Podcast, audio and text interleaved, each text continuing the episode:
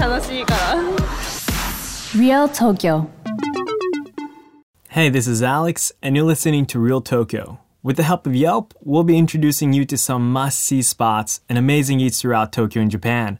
Today, we're going to talk about a unique holiday in Japan called White Day, which is the brother holiday of Valentine's Day.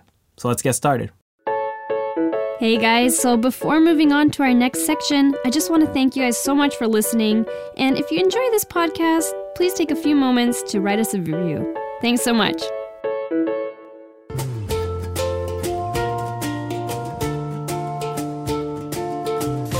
Real Tokyo.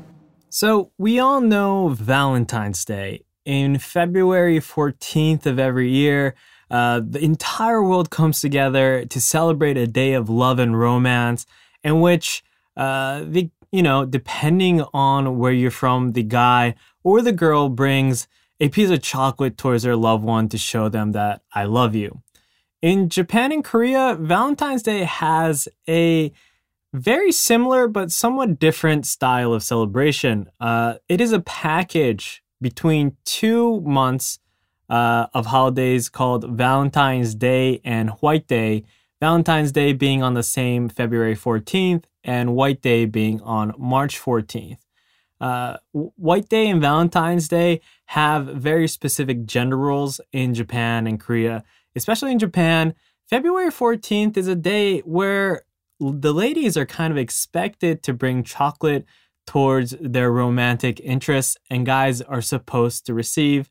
And March 14th, the white day, is when the guy who received the chocolate on Valentine's Day is obligated to give back a, a thank you chocolate to the lady who gave a chocolate in Valentine's Day.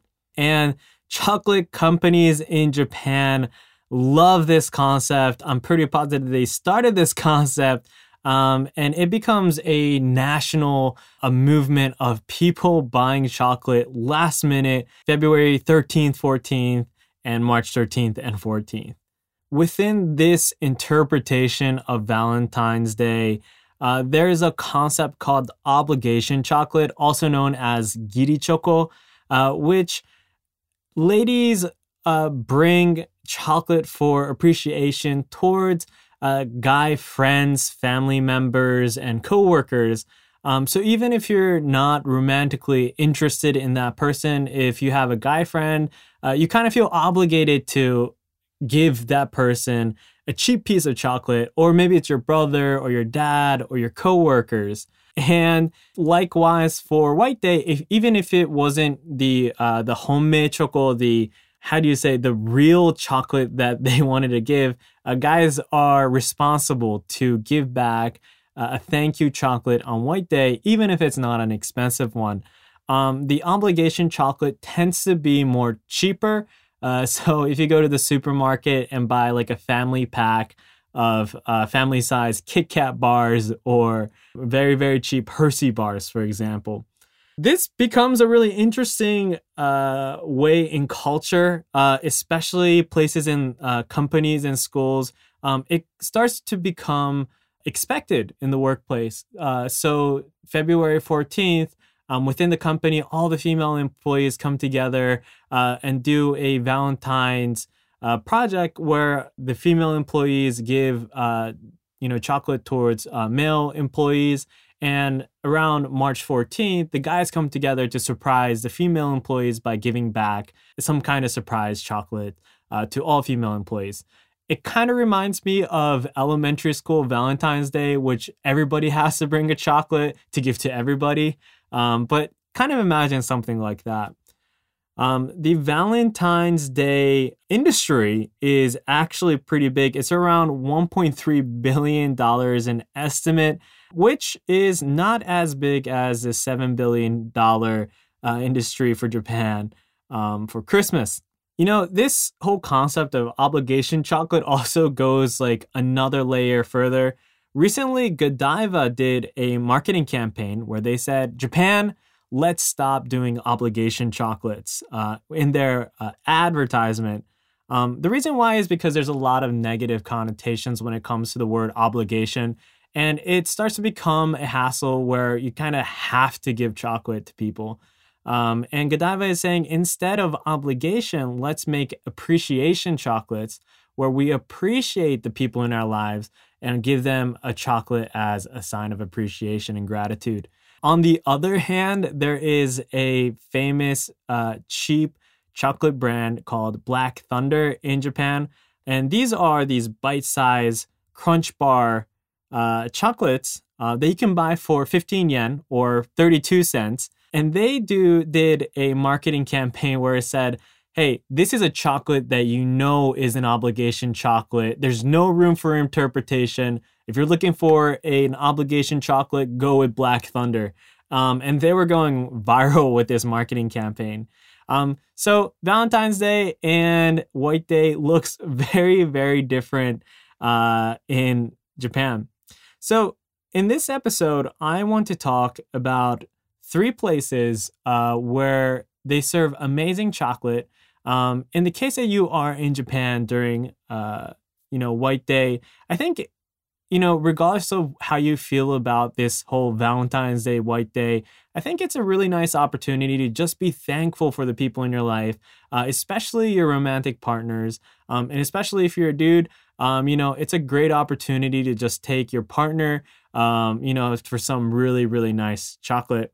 Um, by the way, in my house, um, we're American Japanese. And so in Valentine's Day, I feel like as a guy, I should give chocolate instead of waiting for the girl to give me the chocolate. So I buy chocolate in Valentine's Day. And then in March 14th for White Day, um, because it's traditionally a holiday where the guy gives the chocolate to the girl, I buy the chocolate to my wife again, which I really feel like this system was kind of rigged in my household I end up having to buy chocolate two times in a year, and my wife gets to eat chocolate two times in the year. But again, um, whatever it is, eh, it's a sign of appreciation, and we kind of enjoy it. The first two places that I want to mention, uh, which have great places for chocolate, are both in the categories of bean to bar. Bean to bar, you might have heard this concept before, uh, is this uh, process where the store itself um, goes from the selection of the cacao beans and goes through the entire process until it makes the entire chocolate bar. Uh, so the whole process uh, they're involved in. This is kind of like uh, third wave coffee almost, uh, a more hands-on uh, artisan approach to chocolate making. And instead of focusing on mass production of you know basic chocolate, they're focusing more on the quality of each chocolate, kind of like coffee, kind of like craft beer. And because they are, you can taste the subtle taste differences uh, from regular consumption chocolate. So, the first bean to bar chocolate place I want to mention is called Dandelion Chocolate. And you might have heard Dandelion Chocolate before. Uh, they are a bean to bar chocolate uh, specialty store located in the mission area of San Francisco. Um, and their international expansion has recently started, and so far it's all in Japan. Uh, right now, they have a couple of stores. Uh, the first store is in Kuramae, which is located near Asakusa. Uh, the second one is in Kamakura. There's one in Kyoto, and there's one in Mie, as far as I know. Um, and it's quite amazing. Um, you can see a couple of their uh, chocolate bars sold in fancier supermarkets like Dean and DeLuca recently. Um, but if you go to their actual store, you can buy these chocolate bars. But not only that, you can experience the amazing hot chocolate and chocolate treats that they have uh, in their stores. Um, I've had their house hot chocolate and the mission hot chocolate. Uh, the mission hot chocolate is a, a spicy hot chocolate that they have with uh, sense of almond in it. And I've also had uh, their nib toffee, which is an amazing chocolate caramel uh, snack, or their s'mores, uh, which looks unlike any other s'more. They're just on another level when it comes to chocolate seriousness. Um, so getting, you know, uh, the chocolate bar for White Day is a good idea, but honestly, the whole experience I felt um, would be to take uh, your partner to Dandelion, one of their Dandelion chocolate stores in either Tokyo, Kamakura, or Kyoto. Um, it is really, really cool. The second place I want to recommend is Minimal Bean to Bar Chocolate. Minimal bean to bar chocolate has been popping up everywhere in Tokyo, uh, from supermarkets and cafes like Dean and DeLuca to premium supermarkets across the city. These guys, this whole white and black packaging of this chocolate bar is popping up everywhere. Made in Japan, made in Tokyo is their theme. They started their chocolate craft making store in 2014, actually, December of 2014 in Tokyo Shibuya, uh, in Tomigaya. And so they're a fairly new chocolate brand. Um, they have this concept where craft chocolate uh, could be interpreted in a Japanese perspective and could be a brand that could actually go into the world. So, Japanese food philosophy has always emphasized the importance of the taste of its ingredients. And just like that, Minimal Bean to Bar Chocolate believes that they should approach craft chocolates in the same way. Uh, they go from uh, finding the right uh, cacao beans all the way into the process of making into uh, you know chocolate bars. Um, what was notable about this place um, is that they have three selections of chocolate. Uh, one is called nutty, what is called savory, and what is called fruity. And you can actually buy tasting packages with each flavors.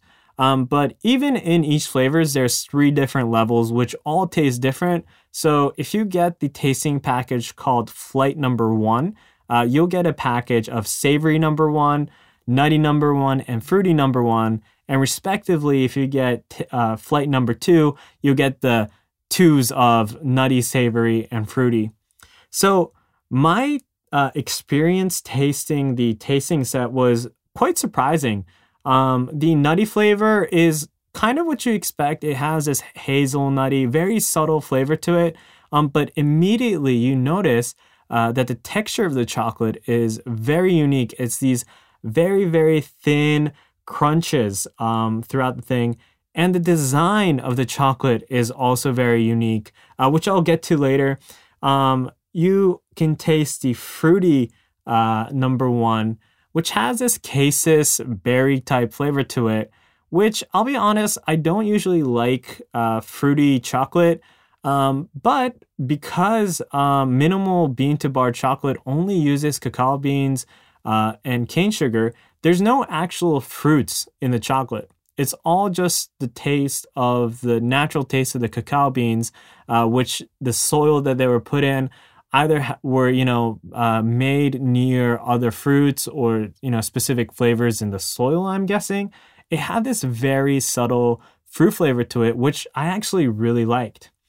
And the last one is called savory uh, which is has this herbal taste to it. Um, and when you think herbal you might think like mint chocolate um, but it's not. Um, i couldn't really describe how this chocolate tasted but in the manual that they came with, uh, they kind of describe the flavor of this as like the cedar tree.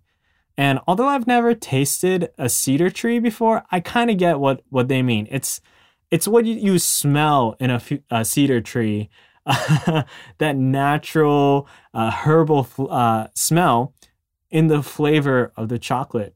Um, the design of the minimal chocolate bars are pretty iconic. Uh, just like their logo, it's got this geometric design to it.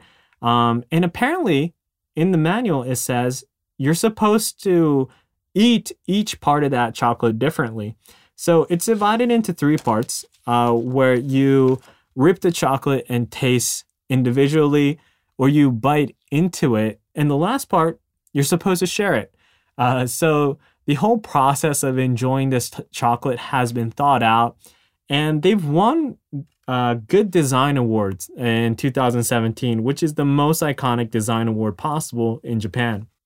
They've also been recognized in the international chocolate scene uh, by receiving the International Chocolate Awards and being the first Japanese contestants uh, to receive gold uh, in one of their categories. Um, they have stores where you can enjoy uh, chocolate treats uh, in places like Ikebukuro, Ginza, or their main store in Shibuya Tomigaya. Um, I haven't been there yet, but the chocolate's really amazing, and the whole concept of Japanese uh, philosophy going into chocolate making is pretty exciting, and I recommend definitely checking it out and maybe getting some for your friends as a gift. Real Tokyo. And the last recommendation, uh, especially on the topic of Tomigaya Shibuya, Tomigaya also has a very famous chocolate specialty store uh, called Theobroma. Uh, Theobroma, uh, its name of the cacao tree, it's, it's called Theobroma cacao in academic terms. Um, and it's also considered to mean the things that gods eat in Greek. Theobroma is a Japan original chocolate specialty store uh, where they create amazing chocolate uh, desserts uh, from cakes and pastries, but especially their box chocolates. I'm not a chocolate specialist, as you know, as I've been explaining some of these uh, bean to bar chocolate places. I just like chocolate. Um, but the producer has brought us uh, some of these amazing box chocolates uh, where they are recognized on the international chocolate scene. Um, so every year they create concept chocolates in which they bring to the competition. And the 2008 special uh, box, which you can purchase at the store, is it's quite amazing from the very first view. It's packaged in this uh, Japanese design box, really well crafted together with a design of Fuji Mountain and the word Nippon, which means Japan, on there. Uh, inside this chocolate is a package of surprise for chocolate uh, lovers. Um, the most notable one is called Trois Thés Japonais, um, in which they create layers of chocolate made with uh, matcha tea, uh, rice tea, and roasted uh, green tea, which is, you know, uh, matcha, genmaicha, and hojicha, uh, wrapped around in a chocolate layer. And at the beginning, I was kind of, uh, you know, a bit suspicious. Um, I, I feel like there's a lot of places that try to do the tea and plus alpha concept, and it's usually not balanced well. It's too much tea or it's too much other things. Um, but this was really surprising. It was the perfect balance of uh, chocolate and tea. And it sounds very cliche, but it really did feel like a harmony. Um, you can noticeably taste the matcha flavor, um, but in essence, it also tastes like chocolate. And somehow there's no overwhelming chocolatey, uh, you know, the chocolate's not overwhelming the tea, the tea's not overwhelming the chocolate. And it really naturally felt like what it is supposed to be. Like tea chocolate is supposed to exist. Um, so this by itself, I felt was worth, uh, you know, buying this box. But not just only that, they have another one called Kyoto Paris, uh, which is looks like an artisanal piece of work. Um, but in Japan, there is a dry confectionery called Wasambon, uh, which is this confectionery uh, where refined sugar is uh, packed together and it's shaped very beautifully and colorfully. Um, that is a central piece of the chocolate, and underneath the wasambon um, is you know framboise uh, jam um, and hazelnut ginger pralin.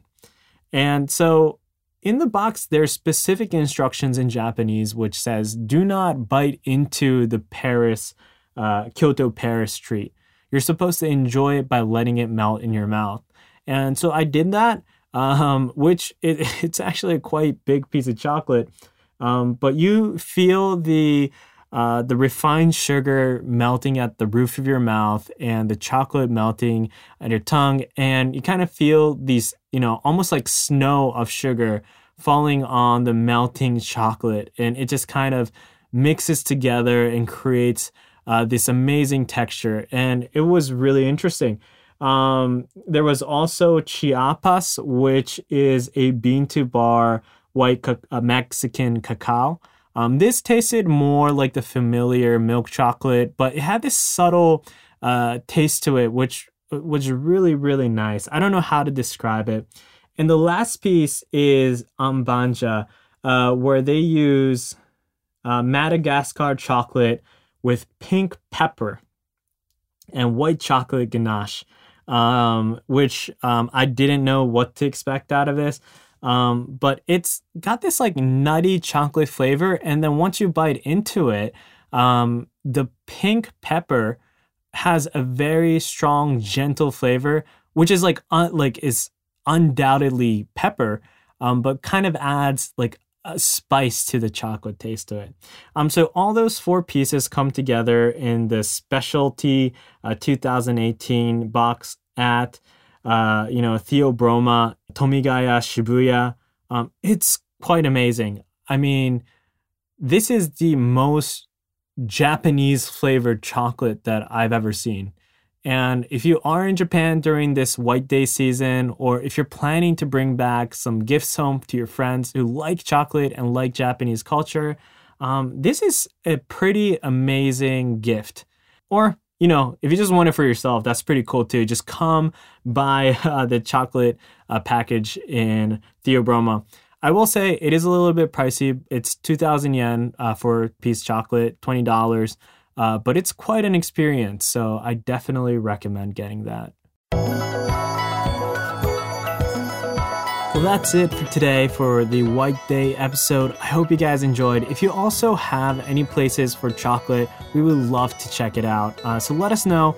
Um, two things just to let you guys know we started an Instagram account at Real Tokyo FM, in which we put up uh, photos of great places around Tokyo and Japan. Uh, so please follow us there, or you can also contact us at our email address uh, for any comments or questions at Real Tokyo FM. Uh, this week, we saw a couple of different comments and questions, and we love to answer them to give you a better experience uh, for you uh, when you come visit here. So let us know. You can also receive a Tokyo FM World sticker. Uh, so just pop us an email for that Real Tokyo at tfm.co.jp and make sure to let us know your address so we know where to send it to. You can find more info about the spots that we talked about today on the descriptions below and on Yelp. See you soon, and I hope you enjoy Tokyo.